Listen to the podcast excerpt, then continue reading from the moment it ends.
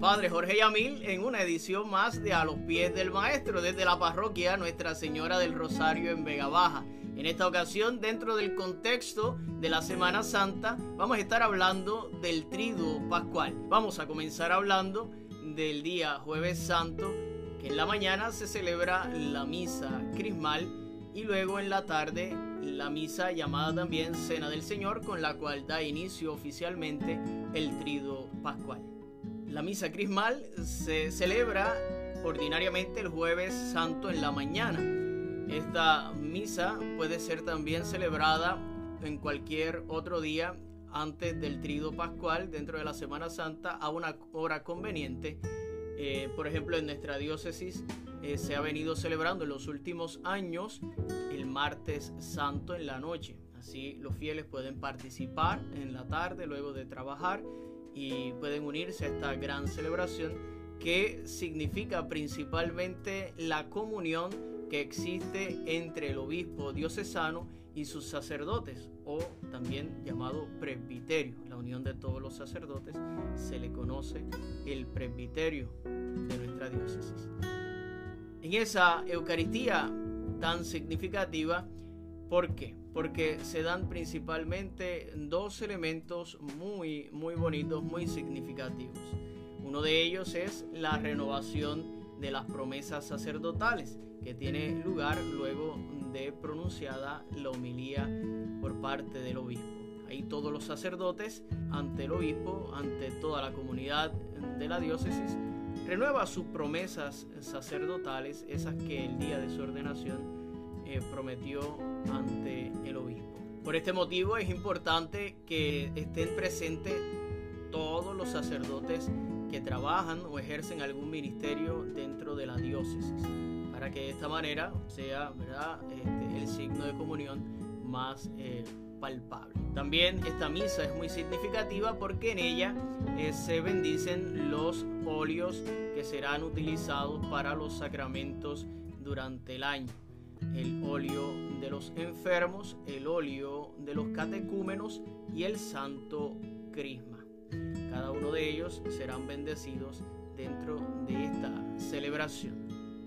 El óleo de los enfermos será utilizado para ungir a todos los enfermos de las comunidades parroquiales y el óleo de los catecúmenos será utilizado para la unción prebautismal y el santo crisma es ese aceite perfumado que se utiliza para los sacramentos que imprimen carácter, es decir, aquellos que no son reiterables, que se reciben una sola vez en la vida eh, cristiana. Por ejemplo, el Santo Crisma se utiliza en el bautismo para significar esa unción sacerdotal, profética y real que tendrá el nuevo Hijo de Dios dentro de la iglesia. También el Santo Crisma será utilizado para ungir a los confirmandos en la frente, significando esa nueva eh, efusión del Espíritu Santo sobre los bautizados.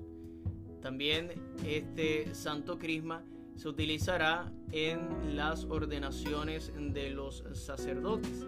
Los sacerdotes serán ungidos en las manos por parte del obispo, significando esa nueva consagración de este cristiano que ahora estará al servicio de la comunidad de los bautizados y ejercerá el ministerio en nombre de Cristo sacerdote en favor de todos sus hermanos.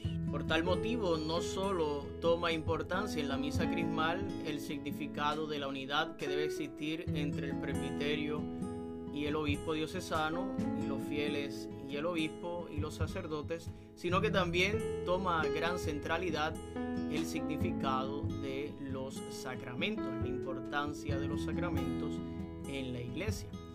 En este sentido, terminada la misa crismal, cada sacerdote portará los santos óleos y los llevará a sus parroquias y los reservará en ese lugar digno y de los antiguos óleos se dispondrá de ellos debidamente quemándolos.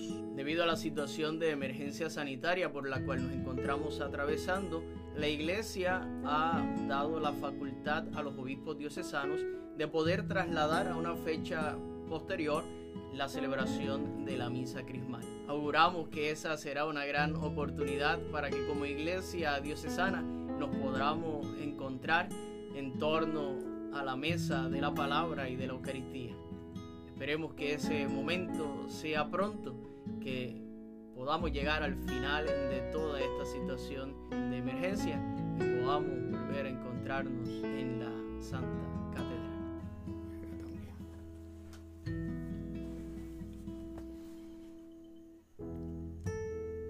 Le saluda el Padre Jorge Yamil y el padre Luis Javier en una edición más de A los pies del maestro. En esta ocasión para hablarles acerca del trido pascual. El trido pascual que comienza con una celebración muy importante el día jueves santo con la misa vespertina o también conocida la cena del Señor donde hay unos elementos muy importantes que son tres. Son el sacramento de la Eucaristía, el segundo es cuál? La institución del sacramento del amor. Y, la, y el sacramento del orden, que son los tres elementos más eh, significativos de esta, de esta misa. Y para ello vamos a dar comienzo con eh, haciendo lectura del Evangelio de este día, que es el Evangelio según San Juan, el capítulo 13, eh, el relato de la última cena en el Evangelio de Juan. Vamos a escuchar atentamente este Santo Evangelio. El Padre Luis Javier nos va a hacer el favor de, leerlo. Del Evangelio según San Juan. Antes de la fiesta de la Pascua, sabiendo Jesús que había llegado la hora de pasar de este mundo al Padre, habiendo amado a los suyos que estaban en el mundo, los amó hasta el extremo. Estaban cenando y el diablo le había metido en la cabeza a Judas Iscariote el de Simón, que lo entregara. Y Jesús, sabiendo que el Padre había puesto todo en sus manos, que venía de Dios y a Dios volvía, se levanta de la, de la cena, se quita el manto y tomando una toalla se la ciñe. Luego echa agua en una jofaina y se pone a lavarles los pies a los discípulos, secándoselos con, con la toalla que se había ceñido. Llegó a Simón Pedro y éste le dijo, Señor, ¿lavarme los pies tú a mí? Jesús le replicó, Lo que yo hago tú no lo entiendes ahora, pero lo comprenderás más tarde. Pedro le dijo, No me lavarás los pies jamás. Jesús le contestó, Si no te lavo, no tienes nada que ver conmigo. Simón Pedro le dijo, Señor, no solo los pies, sino también las manos y la cabeza. Jesús le dijo, uno que se ha bañado no necesita lavarse más que los pies, porque todo él está limpio. También ustedes están limpios, aunque no todos, porque sabía quién lo iba a entregar. Por eso dijo, no todos están limpios. Cuando acabó de lavarle los pies, tomó el manto y se lo puso otra vez, y les dijo, ¿comprenden lo que he hecho con ustedes? Ustedes me llaman el Maestro y el Señor, y dicen bien, porque lo soy.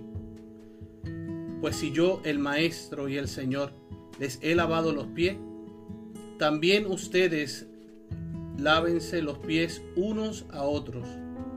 Les he dado ejemplo para que lo que yo he hecho con ustedes, ustedes también lo hagan. Palabra del Señor. Gloria a ti, Señor Jesús.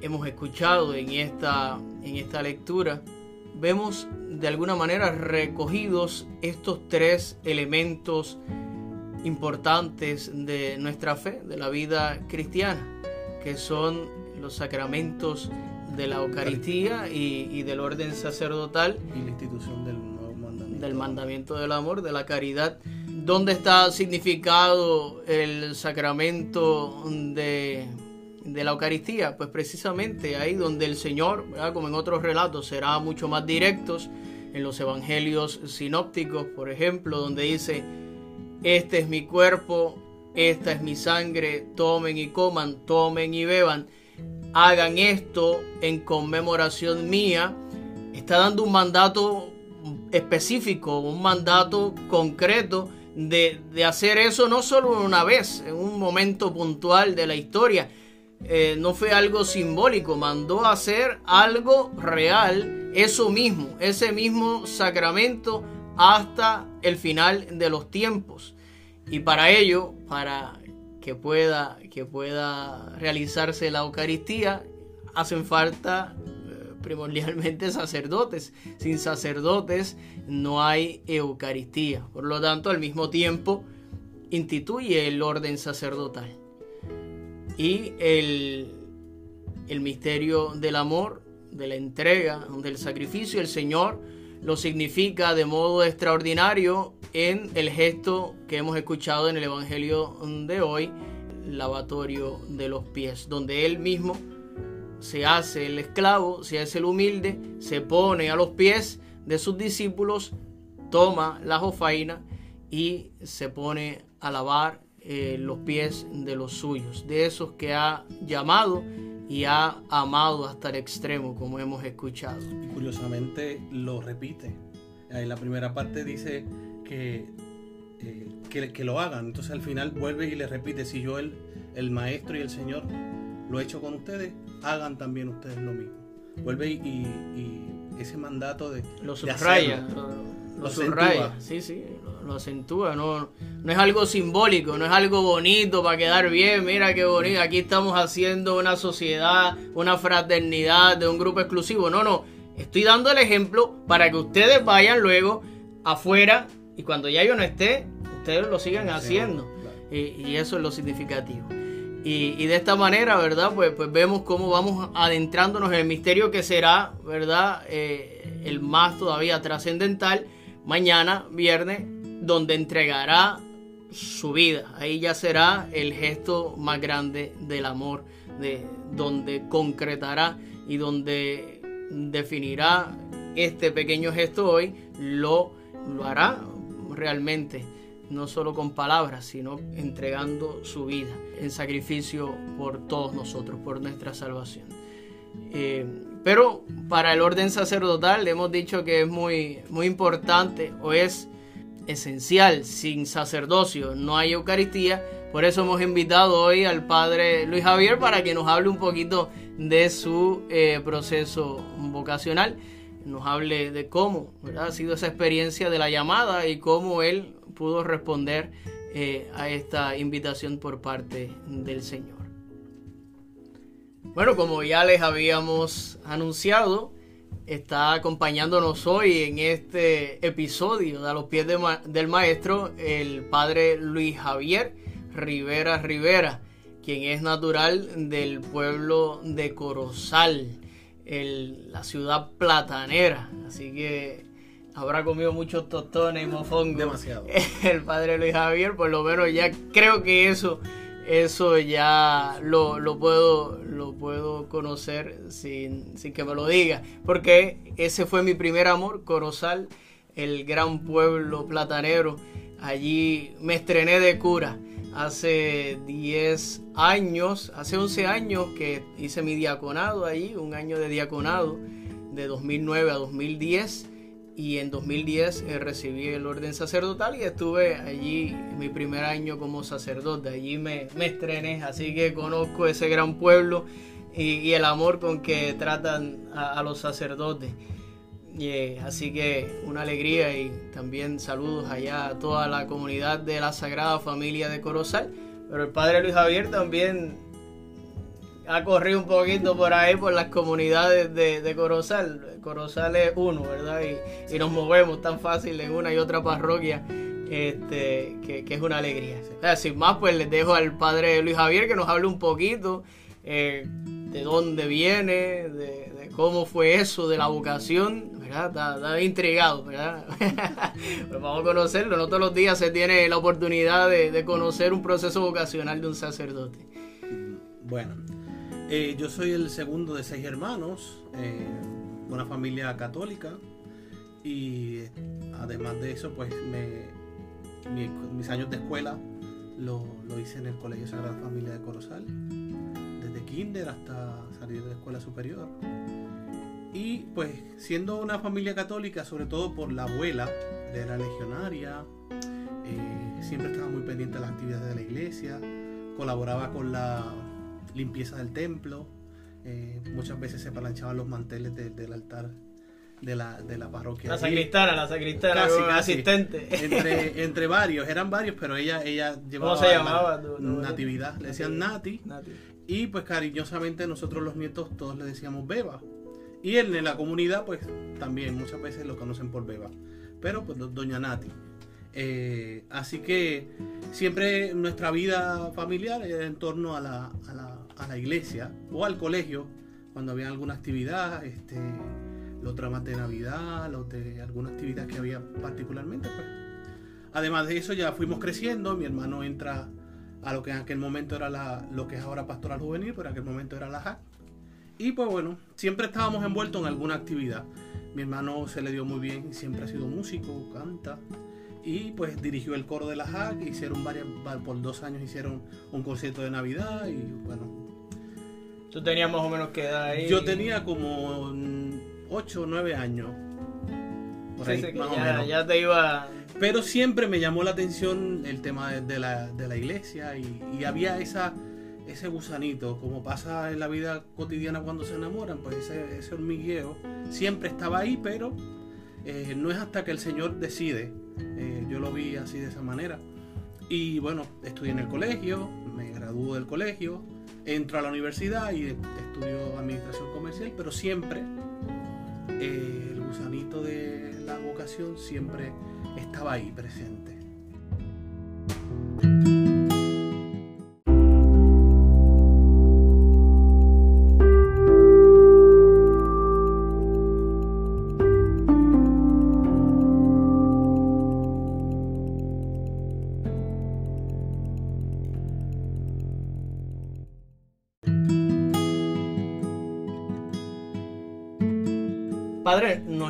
Hablando de una, de una cosita como un gusanito.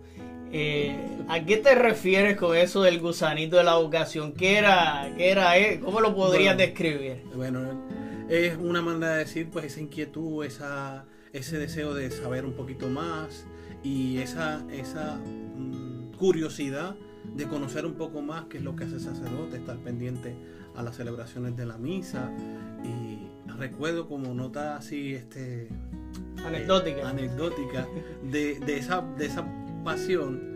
Eh, recuerdo cuando tengo conciencia de haber visto alguna misa del Papa. Eh, pues tengo de Juan Pablo II. No, de Pablo VI. ah, rayo, es que yo soy Juan Pablo II para acá. de Pablo VI. Y entonces, pues, me llamó mucho la atención el incensario. Y recuerdo, antes venían las galletas en, latas cuadradas. Ah.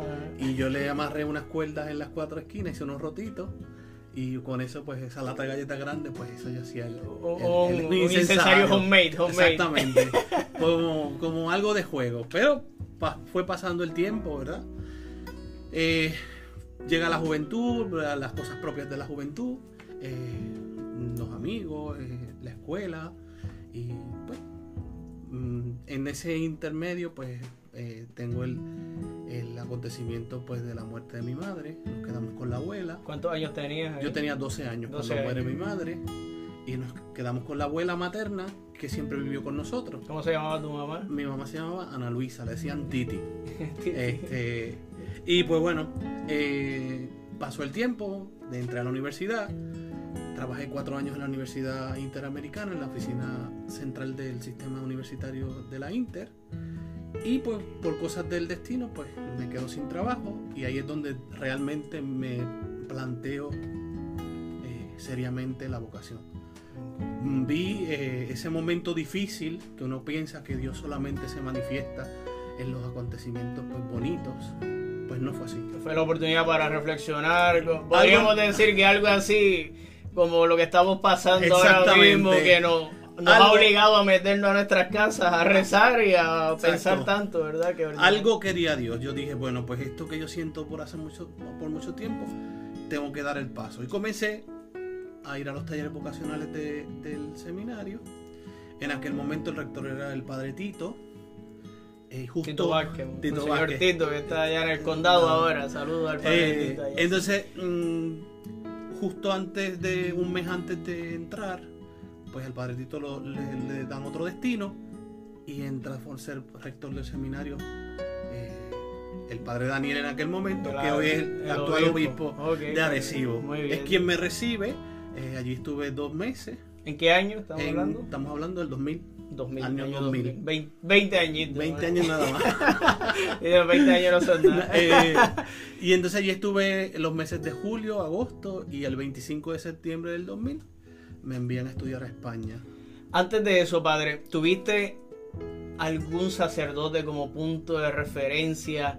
Eh, algo que hayas visto del sacerdote de alguna de las parroquias que asistía, algo que te llamara, ¿qué era lo más que te llamaba la atención? Mm. Además del incensario y del curioseo ese un poco de niño, pero siempre me llamó mucho la atención pues, ya de adulto, ¿verdad? que ¿por qué seguía eso? La, la entrega de los sacerdotes y sobre todo el el cómo preparaban las cosas de, para las celebraciones. ese detalle particular.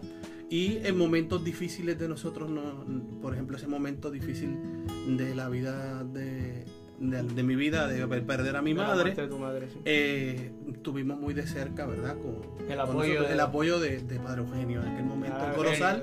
Saludos a eh, Eugenio que está ahora en Lares, ¿verdad? En un eh, hogar está allá ancianito. y siempre estuvo muy pendiente, ¿verdad? eso hay que reconocerlo. Mi, mi madre fue, le, le cocinó por un tiempo corto, pero, pero le cocinaba los sábados. Y, de, una, de las cosas que puedo decir... Que tuviste ese, ese encuentro, contacto cercano. Cercano y sobre todo él, él aún todavía se acuerda, siempre que me ve me pregunta por, por mi familia, por mi hermano, sobre todo tener una relación muy estrecha con mi hermano. Y siempre se recuerda a mi madre. Me dijo, siempre fue una buena mujer. Eh, Rezamos por el padre Eugenio Gallardo, ¿verdad? Lo tenemos en nuestras oraciones. Bueno, padre, ahorita te interrumpí cuando ibas a hablar de que a finales del 2000 ibas para España, si no me equivoco. Eh, ¿Cómo fue eso? Esa decisión. ¿Se te hizo fácil? ¿Qué pasó ahí? ¿Por qué España? ¿Cómo se dieron esas circunstancias? Y, y luego esa llegada a España, ¿no? Ya, ya veo que puedo, puedo intuir, porque soy sacerdote también. Eh, si ya es difícil entrar al seminario, tomar esa decisión, ahora que te digan a pocos meses de haber ingresado al seminario, no va a ser aquí, no vas a terminar aquí, tienes que salir del país, a España, otro continente, otra cultura, a, otra... ¿Cómo fue eso? Si me puedes contar esa experiencia. El 5 de julio de, del 2000 entramos al seminario 3 precisamente tres vocaciones adultas. Ya yo tenía 30 años. Un nene, un nene. eh, tenía más pelo, pero. Sí, tenía más pelo. Estaba más, más, negro, más negro lo que sí. eh, entonces entramos tres y siempre nos habían dicho en aquel, desde que llegamos que había una posibilidad, habían tres posibilidades: o ir a España, o ir a Colombia, o ir a República Dominicana. Todos los días se barajeaba algo distinto. algo distinto, pero finalmente pues se decidió que íbamos a ir a España, al Seminario Conciliar San Ildefonso de Toledo, donde ya habían habido otros sacerdotes de, nuestra diócesis.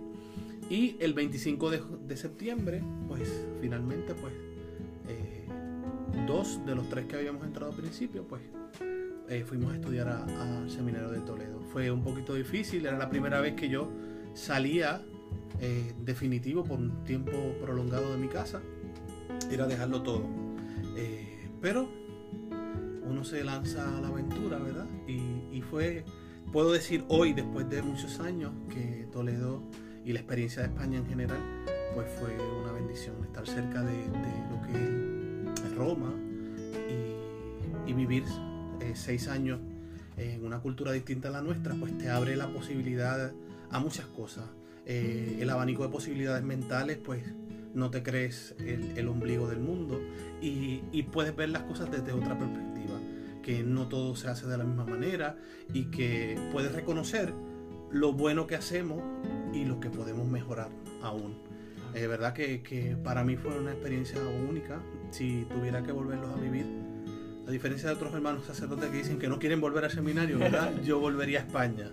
Sobre todo, eh, y todavía conservo muchas amistades y, hermanos sacerdotes eh, de España que, todavía nos, comunicamos. Fue una experiencia bonita y tengo que decir que mi identidad sacerdotal se la debo a, mi formación en España. No es que, la, que, mis hermanos sacerdotes que se han formado aquí no la tengan, pero eh, por lo menos la mía. Uno, habla, uno habla, de su experiencia. La agradezco, ¿verdad? Y de verdad que fue una experiencia, eh, a pesar de, de, la, de la, del choque de culturas y todo, pero se supera y, y, al final pues terminamos siendo una familia. La verdad que fue buena la experiencia en España. Padre, ahorita dijiste que cuando te fuiste a España fue un dejarlo todo.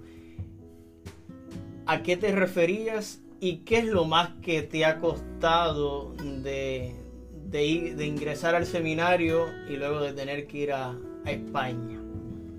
Pues dejarlo todo no tiene más explicación que eso mismo, es dejarlo todo. Dejar los amigos, dejar la familia. A mí me costó sobremanera mucho el, el dejar a mi familia. Mi abuela, que es la que me crió después, después de, a partir de los 12 años a tiempo completo, pues ella estaba enferma, le dio Alzheimer y pues bueno, yo estaba a cargo de ella. Y el separarme de ella e irme a un lugar tan lejano, pues eso me costó. Sí, que no era, no era Miami, que Tampoco era Recibo ni Ponce. Era ocho horas de, vuelo de avión y pues bueno. Pero eh, el Señor va, va reponiendo a uno y, va confirmando eso que dice. Eh, Además de la familia, algo material, algo sentimental, algo que te haya costado dejar. Eh, o cuando decidiste ingresar al seminario, estabas claro y sentías. Yo creo que yo estaba, como lo había pensado mucho, eh, pero sí. Pues entonces, ¿por qué lo pensaste mucho? ¿Qué era lo que todavía te impedía? Los temores, los, yo creo que los temores a, lo que va a pasar. Te, pregunto y te insisto un poco porque quizá puede estar escuchando un muchacho o algún eh. joven o alguien adulto que, que, también esté, esté pasando o se haya planteado y le haya tratado como dicen por ahí los muchachos de pinchar a, la, espinita que tú decías ahorita, el gusanito. Sí, pues uno, uno, de, uno siempre la gente pues te preguntaba, eh, eso, esos momentos previo a la decisión como tal, iba a varios sitios y decía, usted es seminarista, usted va a ser sacerdote, ¿por qué tú no te vas para el seminario? Y, y uno tenía como una resistencia, no te puedo decir específicamente, eh, pues porque uno lo desea en el fondo, ¿verdad? Pero había esa pequeña resistencia. Padre, y en ese dejarlo todo, ¿realmente has sentido que lo has dejado todo? ¿O, ha sido también un regalo? ¿Has recibido algo a cambio? Pues tengo que decirte que, sí. Eh, lo hemos dejado todo, pero se cumplen las palabras del Señor, que, que, dice, quien deja casa, padre, madre, tierra, por mí el Evangelio recibirá cien veces más. Y eso se cumple, eso es cierto. Eh, yo he podido... algo concreto que, Pues concreto, pues, pues muchas cosas. Que hayas experimentado. Eh, en, el caso, en el caso mío particular, eh, yo perdí a mi mamá a los 12 años. Mi abuela, después de 6 años yo de sacerdote, muere también. Y una cosa que nosotros los sacerdotes podemos decir es que a donde quiera que vamos, dejamos alguna madre postiza, dejamos alguna familia. y pues se cumple, se cumple. Nunca he pasado necesidad, nunca mm, me ha faltado la comida. Eh, y una vez, em, estando en la parroquia anterior, eh, lo dije, ¿verdad? Yo dije, pues yo disfruto, eh, tengo unos apartamentos en la playa, de gente que le presta uno para uno tomar unos días. tengo amigos que tienen una lancha y nos vamos, tampoco crea que es un catamarán, ¿verdad? Pero una lanchita que no todo el mundo tiene para montarse, ¿verdad? Y, y uno la puede utilizar. Así que lo de los demás es del cura también. Y eso es lo que donde el Señor repone aquello que tal vez uno puede decir es que he perdido, no, pues no, no he perdido nada. Sí he dejado. ya no puedo estar en mi casa, pues porque yo he decidido seguir al Señor y el Señor me pide específicamente ahora, me ha pedido ir a Lares. Entonces ya también en Lares, a pesar de tener eh, poco tiempo. en la parroquia San José San de José, Lares. San José de la Montaña, del pueblo de Lares. Y ya las órdenes pueden ir allí a, eh, justamente, justamente el sábado pasado eh, cumplí cinco meses de estar allí. y ya allí en Lares, pues ya hay gente que se preocupa por uno, ya hay gente que ya uno llama, que, llama, uno le dice. Comiste, padre, pues, sobre todo comiste. Sí, porque me, me, veo un poquito desnutrido. y entonces, pues, pero pues, recompensa. Tal vez no tienes las cosas como las tenías en tu casa, pero en algunos casos las tienes, tienes las mismas cosas o, mejor. El Señor se encarga siempre de las que tengamos lo que necesitamos y a veces más mejor, sin merecerlo. Padre, ahora me voy a atrever a hacer una pregunta un poco más, más íntima. Eh, ¿Tú entraste al seminario porque no te gustan las mujeres? No, no, no, no Pero es que yo no sé, pero a mí me pasa cada vez, pero, pero ¿por qué? O sea, pero, pero ¿y no te puedes casar? ¿Qué es eso? Este, eh, eso tuvo que, influir en, eh, no, influir en ti no, no necesariamente. Eh, esa es una de, las incógnitas, ¿verdad? Que, la gente tiene, ¿verdad? Que te dice, ay, pero es que no se van a casar. Pues mire, mm, no me ha hecho falta casarme porque eh, no tengo una mujer. Tengo muchas mujeres, las de la parroquia. Todas las de la parroquia. Dando instrucciones. como dan las, las, eh, mujeres yo no, yo no voy a hablar de eso, no voy a hablar de eso. Todas dando, dando instrucciones a la vez. Tiene que hacer esto, tiene que hacer lo otro, padre, pero no hizo esto, padre, no hizo lo otro. Pues ¿para qué uno se quiere casar con una? Pues si tiene todas esas. Todas las de la parroquia. Padre, ¿por qué no van a tener hijos? Pues mire, no tengo un hijo, los tengo de todos los tamaños, grandes, chiquitos, los tengo feos y los tengo bonitos también con la gran suerte de que no los mantenemos. Ni tienes que cambiarle pamper, ni amanecerte, ni... No, los disfrutamos, los acahueteamos y los padres los mantienen. Así que... Claro, y optamos por esto y seguramente lo comparte. Lo decimos un poco en broma esto, ¿verdad? Eh, pero valoramos la familia, valoramos el matrimonio, amamos los hijos, sus hijos los amamos. Eh, pero es que ha habido una opción, se ha dado un paso, se ha dado una opción que, a pesar de que lo podamos añorar en el corazón, no nos hace falta porque, porque está pleno, está lleno. Y, ustedes, aunque bromeamos con ustedes, eh, son los que nos llenan el corazón. Y, así lo podemos experimentar definitivamente, que, es así. una, cosa, una cosa que yo he visto y que siempre hago el, lo, uno, ¿verdad?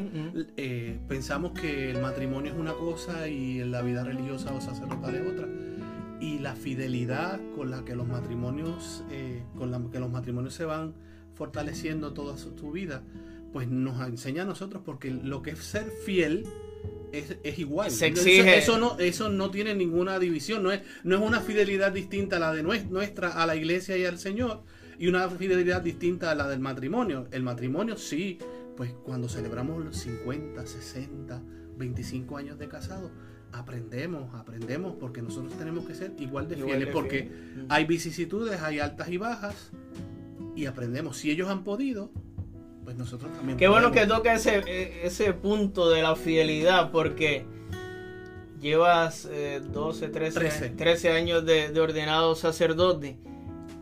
Ya siendo sacerdote, ¿qué es lo más que te ha costado? Bromeábamos ahorita de, la, de las personas y eso, pero eh, ¿hay algo que te haya costado, que te haya cuestionado por qué me metí en este, en este evento, de, en este misterio de la vocación sacerdotal? Porque teníamos las luchas anteriores, ¿verdad? pero ahora, ya, en estos 13 años. Lo más que me cuesta, honestamente, eh, es la obediencia. La obediencia. Es la obediencia. cuando, cuando ya te estás estabilizando en un lugar, te tengan que cambiar. Bueno, y tenemos un cambio reciente. Reciente, que lo has mencionado, de cinco meses. Eh, eh, pues sí, te cuesta. Y como prometiste obediencia, lo, dice claramente el ritual, el obispo le pregunta a una, ¿prometes obediencia a mí y a mis sucedores? Y tú dices, prometo. Pues bueno. Yo, qué bueno que lo tocas porque, y, y lo dices porque coincidimos. Yo, cuando me presentan esa, esa eh, esa situación de que, ah, no se pueden casar, ah, que no van a poder tener hijos. Yo digo, mira, el celibato es lo de menos. Claro. La castidad es lo de menos. La obediencia. No, es fácil. Y no porque los obispos, y nuestro obispo Daniel siempre es muy condescendiente y, siempre nos, toma en cuenta y, escucha nuestra, mm, nuestro punto, ¿no? nuestro aspecto. Pero, pero sí que está ese sentimiento detrás, aun cuando uno dice y, ha respondido, sí, voy a donde me mandes. Es, natural, yo creo que es natural. Es, lo, más, es lo más que cuesta. Eh, ese desarrollarte de una comunidad que ya te ha venido conociendo, que ya te ha ido escuchando, que ya te ha ido sirviendo, ¿verdad? Con amor, con cariño, que uno también ha hecho unos lazos, unos vínculos tan, tan fuertes, ¿no? Claro, a veces uno dice, si pudiera coger la parroquia con toda la gente, ¿verdad? La doblo en cuatro pedazos y me la echo al bolsillo y cuando voy al otro sitio la abro y ya está montada, pues bien, pero es que no es así. Pero es que tienes que es como volver a empezar otra vez.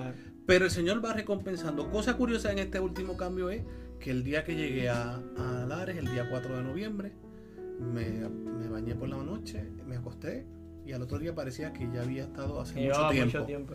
Eh, extraño sí la gente, pero de yo añorar pues las situaciones del otro lado, como pasa cuando hay algún cambio normal, pues mire, no, eh, parece que llevo allí mucho tiempo. Te acostaste, te levantaste y aquí, estoy. Sí, sí, sí.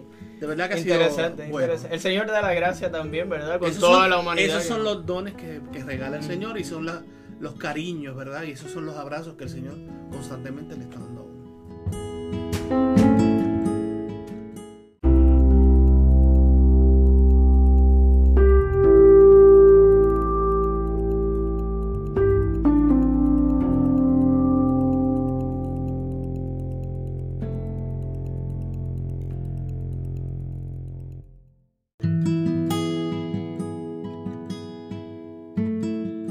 Padre, cuando decidiste entrar al seminario, ¿hubo resistencia por parte de algún pariente, algún amigo, alguien que dijera, mira muchacho, tú estás loco, no? No, como que eso de cura, si, ya tienes, has estudiado, tienes tu trabajo, eh, ¿por, qué, ¿por qué entrar al seminario? ¿Alguien te trató de persuadir? Bueno, más que, más que persuadirme o una negativa rotunda, hubo como dudas, gente que conoce a uno pues de siempre, pues eh, casi siempre hay gente que, que, no están tan fuerte en la fe y entonces pues empiezan las dudas. Porque si es... Pero no te creas, padre, te lo pregunto porque eh, es que me he encontrado con jóvenes acompañándole, ¿verdad? Estamos como promotores vocacionales, que en el proceso, pues sí, van al taller vocacional, los llevan y demás, pero cuando ya hay como una decisión, algo ya más, más, hecho en su corazón y en su mente de si quiero entrar al seminario, me he encontrado en muchos casos, no en uno o algo muy esporádico, sino en muchos casos que, que la primera resistencia, la primera pared con la que se encuentran es con la negativa de, su, de sus padres. Eh, no, estudia primero, este, hazte de tu carrera, eh, comienza a trabajar y si ves que las cosas no, no, no, pues no son, pues, pues entonces da el paso. No, no sé, si, aunque no fue tu caso, como me han dicho, este, ¿qué tú le aconsejarías a esas familias? Mira, precisamente eh, yo di el paso a, a esto que yo sentía por mucho tiempo, precisamente para yo descubrir si realmente Dios me estaba llamando para esto. Yo estaba claro de que si no era, pues uno pues el seminario es precisamente lo que, lo que es el noviazgo en, en una pareja. En el sacerdote eh, el noviazgo viene a ser el seminario. Es para descubrir si realmente Dios me está llamando. Y ahí yo decido si me está llamando para, seguimos. Si no... Mm, lo, pues, por, por, lo que estás diciendo, entonces podemos entender que dar el paso de entrar al seminario no quiere decir automáticamente que al otro día vas a ser sacerdote. No, no, no, eh, yo creo que precisamente nos ayuda a descubrir si realmente es la vocación que al final termina siendo el sacerdocio o descubrimos realmente para lo que Dios nos está llamando, que ese debe ser el tiempo del seminario, descubrir qué quiere Dios para mi vida y si Dios quiere que yo sea sacerdote, así va a ser. Los, los padres siempre, eh, precisamente recuerdo dos, eh, dos casitos de, de, dos seminaristas, ¿verdad? De diferentes tiempos, no, necesariamente de los de ahora, eh, que había resistencia fuerte por parte del padre. Y una vez entra al seminario y una vez, pues eso se transforma. Los padres muchas veces piensan que pierden un hijo y como decía yo anteriormente, ¿verdad? Que que uno no tiene, nosotros decidimos esta vida y no nos podemos casar, pues no podemos tener hijos, pero ¿para qué queremos tener hijos si todos los feligreses tienen sus hijos y los disfrutamos y todas esas cosas? Lo mismo pasa al revés con los padres, piensan que pierden un hijo, y al contrario, yo he visto a lo largo de mi, con mis compañeros en España y la vida que hemos con mis hermanos sacerdotes aquí en Puerto Rico, que los padres, al contrario, en lugar de perder a un hijo, ganan otros hijos. Es así y eh, qué bonito que lo dice, porque yo lo he podido experimentar en casa. En casa somos tres eh, y yo soy el mayor. ¿Y quién es el que está en la casa? ¿Quién es el que por lo menos una vez a la semana puede ir a casa? Pues ahora mismo, pues yo, el cura. Eh, y se pensaba que era al revés, que nunca lo iban a ver. Que no, no, lo iban a volver a ver, que lo perdían, que mi hermana está en Michigan este, y, mi, y mi hermano en San Diego, en el Navy. O sea que, este, que, es así, o sea, lo puedo, lo puedo compartir. Si realmente, si realmente escudriñáramos la palabra de Dios, eh, los padres y, nosotros también como, como cuando somos, eh, estamos con esa inquietud vocacional, eh, nos dejáramos, nos fiáramos de la palabra de Dios, no habría que temer, porque lo dices, de la misma manera que dice, quien deja casa, padre, madre, hijos por mí, recibirá 100 veces más.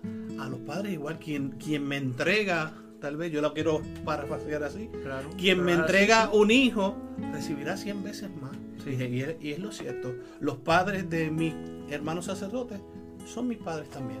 Definitivo. Y, y mis feligreses, mis hijos, eh, son la familia extendida de, mi, de, mi, casa. Así que no se, no se pierde, no se pierde absolutamente nada. nadie pierde. se gana, se gana en todos los sentidos. Y como decía también anteriormente, eh, también en, los gustitos que nos pudiésemos dar y aquellas cosas que no podemos tener porque no tenemos los medios, ni físicos, ni mentales, ni económicos los podemos disfrutar de nuestros feligreses que, siempre, gracias a Dios, siguen siendo generosos con nosotros. Son los regalos que Dios nos da y sus cosas, las cosas que ellos tienen, pues las ponen al servicio nuestro sin ningún reparo. Es así, es así, definitivamente. Padre, una última exhortación. Me gustaría que te dirigieras ahora a los jóvenes. Si hay un joven que te esté escuchando, ¿Qué, ¿Qué, tú le dirías, verdad? Que se esté planteando o no se lo esté planteando ahora mismo. ¿Qué, qué tú le dirías en relación a la vocación? Que no tenga vergüenza, que no tenga miedo. Eh, recuerdo ahora muy clarito, ¿verdad? Las palabras de San Juan Pablo II en Cuatro Vientos en el 2003, su último viaje a España. No, en su último viaje a España, eh, se reunió con, con, con los jóvenes en, en, Cuatro Vientos, donde fue de, en el 2011 la, jornada mundial y decía que, eso, que vale la pena, que él echando la mirada hacia atrás, valía eh, dar la pena por, por el Evangelio y, por, dándose al Evangelio a los demás. Él decía que eh, a los 26 años, ya eh, muy joven, y no, no, no, no teme. Así que yo creo que... ¿Vale la pena o no vale la pena ser Vale la pena. Yo creo que el Señor sigue llamando y yo creo que, vale la pena. Yo, ¿Eres pues, feliz? Yo soy feliz sabiéndome sacerdote de Jesucristo. Si me voy a sentir sacerdote de fulano o sacerdote tal, no, no puedo ser feliz así. Somos felices si, si comprendemos que somos sacerdotes de Jesucristo. Y Él llena todo y nos hace capaces de lo que nosotros jamás pensamos que podíamos hacer. Si se nos va del norte quien nos llamó, por eso en la ordenación sacerdotal termina el ritual así. Eh, Dios que empezó la obra buena en ti, él mismo la lleva a fe. Si no, si no eh, apaga y vámonos. Si no va a estar Jesús, si no va a estar Dios en, en, medio de nuestra vida, a pesar de las situaciones que podamos vivir, a pesar de los momentos de tristeza, pues como, como cualquier ser humano pasamos pero nuestro escenario es otro y quien nos sostiene y quien nos ha llamado es fiel. No nos abandona y nos sostiene y nos hace, nos hace ganar siempre, siempre. Te he dicho varias veces para finalizar, pero es que me emociono y no, no, todos los días tengo la oportunidad de entrevistar a un hermano sacerdote. Eh, ¿Qué es lo más que disfrutas de ser sacerdote? Lo más. Sí que te veo apasionado, ¿verdad? Y sé que, que estás feliz, ya lo has expresado de ser La celebración de los sacramentos con la comunidad. Ahora mismo que, que no podemos celebrar con nuestras comunidades, pues uno valora eso y te das cuenta que es lo más que apasiona a uno.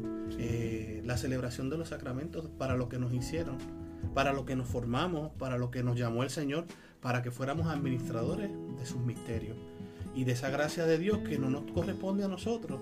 Nosotros somos solo instrumentos del Señor. Como empezábamos, podemos acabar. Sí. O sea, con el evangelio que comenzábamos del lavatorio de los pies, porque Él nos llamó para lavar los pies. Claro. O sea, lavar los corazones a través del sacramento de la penitencia y, y secar lágrimas también de, de los ojos de nuestros hermanos.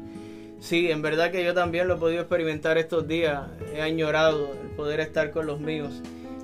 Pero igualmente sentimos una satisfacción de poder celebrar solos eh, la, la misa. No satisfacción por celebrar solo la misa. Cuando la celebramos, eh, sentimos esa satisfacción porque estamos, estamos rezando y estamos ofreciendo pues eh, nuestro sacrificio, nuestra entrega, nuestro ministerio, ¿verdad? A pesar de que no se ve, porque no es lo que se ve, sino es lo que el Señor quiere hacer a través de nosotros, con nosotros y, para el pueblo. Y soy testigo, ahora los que nos escuchan, de que el Padre va todos los días al mediodía, toca las campanas y celebra la misa por su pueblo. Aunque no estemos mucho por las redes, ¿verdad? Este, pero, pero está ahí, está ahí. Y, y los frutos, como decía, no, no se limitan, no, no se concentran en las cuatro paredes del templo, sino que los Claro. frutos de la Eucaristía trascienden ese, ese templo y, por supuesto que están llegando a cada hogar y, y a cada familia de, de tu comunidad. Qué bonito, Padre, este encuentro que hay- hemos podido tener en el día de hoy y en este jueves sacerdotal que precisamente es el día donde, donde todos los sacerdotes, ¿verdad? Eh, recordamos de modo especial nuestro ministerio y, y rezamos los unos por los otros porque los sacerdotes también rezamos Claro. y, y rezamos por nosotros y, y por el pueblo, por supuesto. Y, y qué bueno poder compartir este día pues con, con un hermano sacerdote. Mira, una cosa que a mí me gusta mucho de la misa vespertina es precisamente el lavatorio de los pies. Es uno de los momentos más, más significativos para nosotros como sacerdotes. Yo lo digo, hablo por mí y supongo que mis hermanos sacerdotes también. Pero es un momento bonito de el tú abajarte y hacer el mismo gesto que hizo el Señor. Eh, yo tengo por costumbre, ¿verdad? No escoger de antemano, sino que escojo en el momento. Eh, voy escogiendo 12 y, y ya. Y por lo menos los últimos años me ha resultado y ha sido de mucha bendición. Y, Al azar, y- así, se sí, entró a, sí, a hay este, gente que pues se va muy muy esquemático, se va muy técnico y dice, padre, yo no, yo no me bañé bien. Eh, bueno, pero eso no es, es- de eso no se trata. Es el gesto que hizo el Señor y a eso yo voy, a lavar los pies, literalmente. Y, y que no me vean a mí, sino que vean al Señor. Es, es uno de los gestos más bonitos de esta celebración. Es mi pasaje favorito del Evangelio, Sí. Juan, Juan 13, ese es mi, mi, mi capítulo, mi, mi Evangelio favorito, de verdad.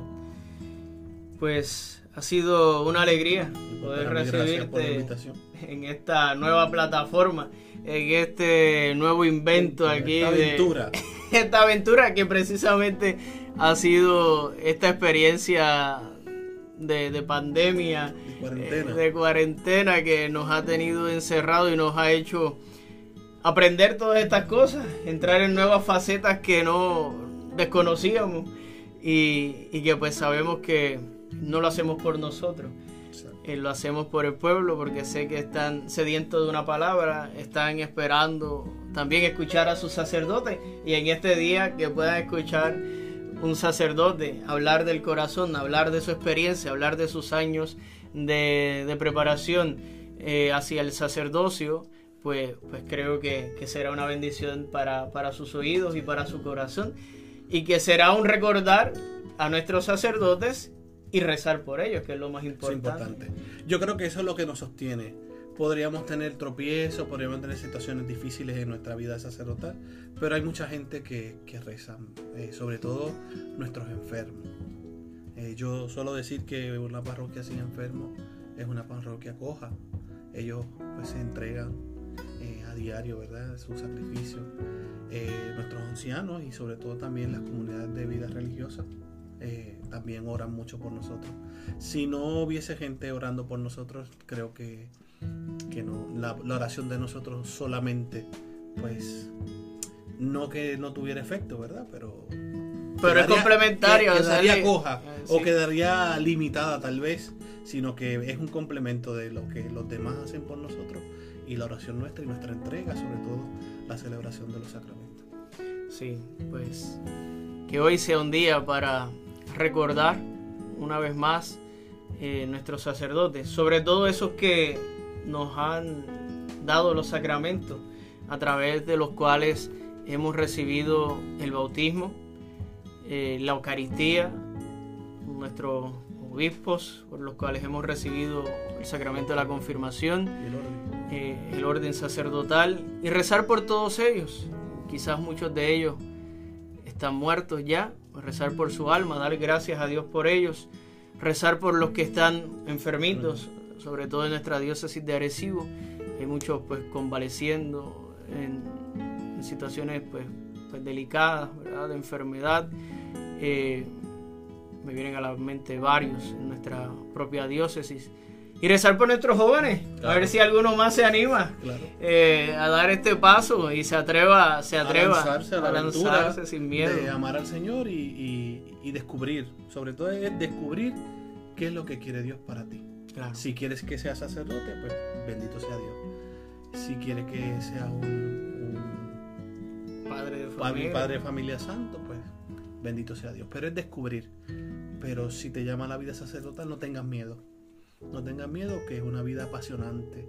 Y lo que se ve por fuera tal vez no es lo que, lo que es. Yo vuelvo y repito, yo soy feliz sabiéndome que soy sacerdote de Jesucristo. A pesar de las situaciones que podamos vivir, soy feliz y el Señor pues va recompensando grandemente eh, toda, todo nuestro sacrificio, toda nuestra entrega y toda nuestra, nuestra vida, ¿verdad?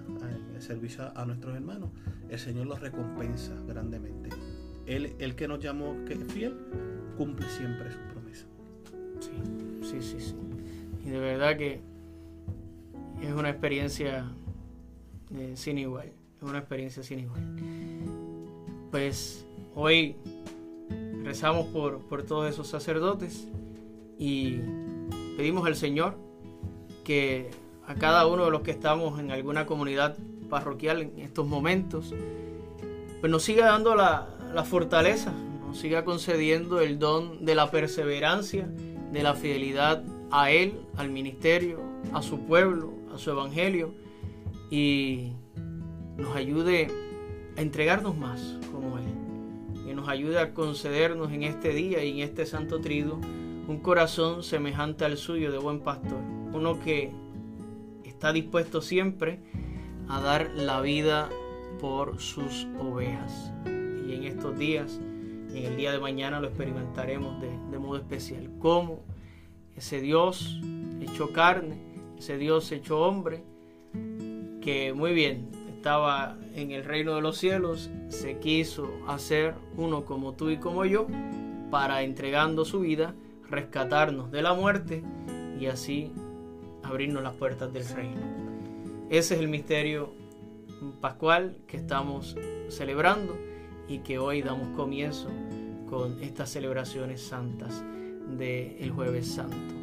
Y aun cuando no las podamos celebrar con todos los elementos como la quisiéramos eh, celebrar en nuestras parroquias y como acostumbramos a hacerlo eh, en, todo, en todas las comunidades, con todos los signos y demás, no dejará de ser eh, llena de, gracia y de bendiciones y, no dejará de derramar frutos, ¿verdad?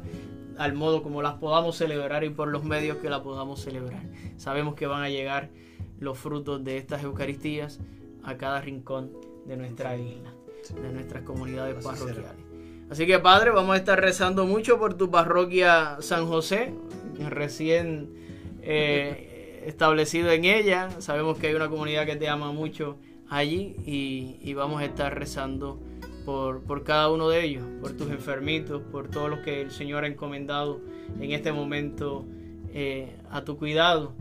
Eh, el Señor te ha puesto allí y es porque tenías que estar tú allí. Y rezamos por el Padre Ernest, eh, por el Padre Ernest Cruz, que también este, está allí laborando contigo, es tu vicario parroquial y pues, pues, es un recién ordenado, Así que el Señor te ha colocado este también un, un pastor jovencito eh, que tiene cinco, seis, en agosto se ordenó, o sea, ocho meses más o menos. Rezamos por Padre Ernest que está en su primer añito de, de ordenación para que el Señor le siga también concediendo un ministerio, un ministerio fructífero.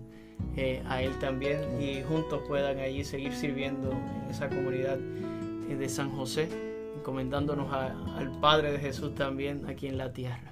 Pues que el Señor y la Virgen les cuiden, les, les, estén guiando en este ministerio y les ayuden pues a seguir llevando las almas a donde hay que llevarlas, a Él. Les recordamos que nos pueden seguir por las redes sociales, por Facebook, Instagram, Twitter, por YouTube, por Padre Jorge Yamil.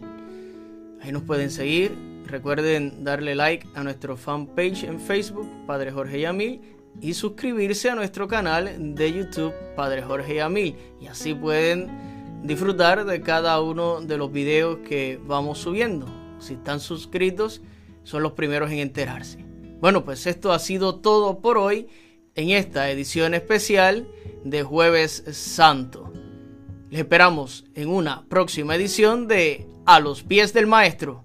Que Dios les bendiga.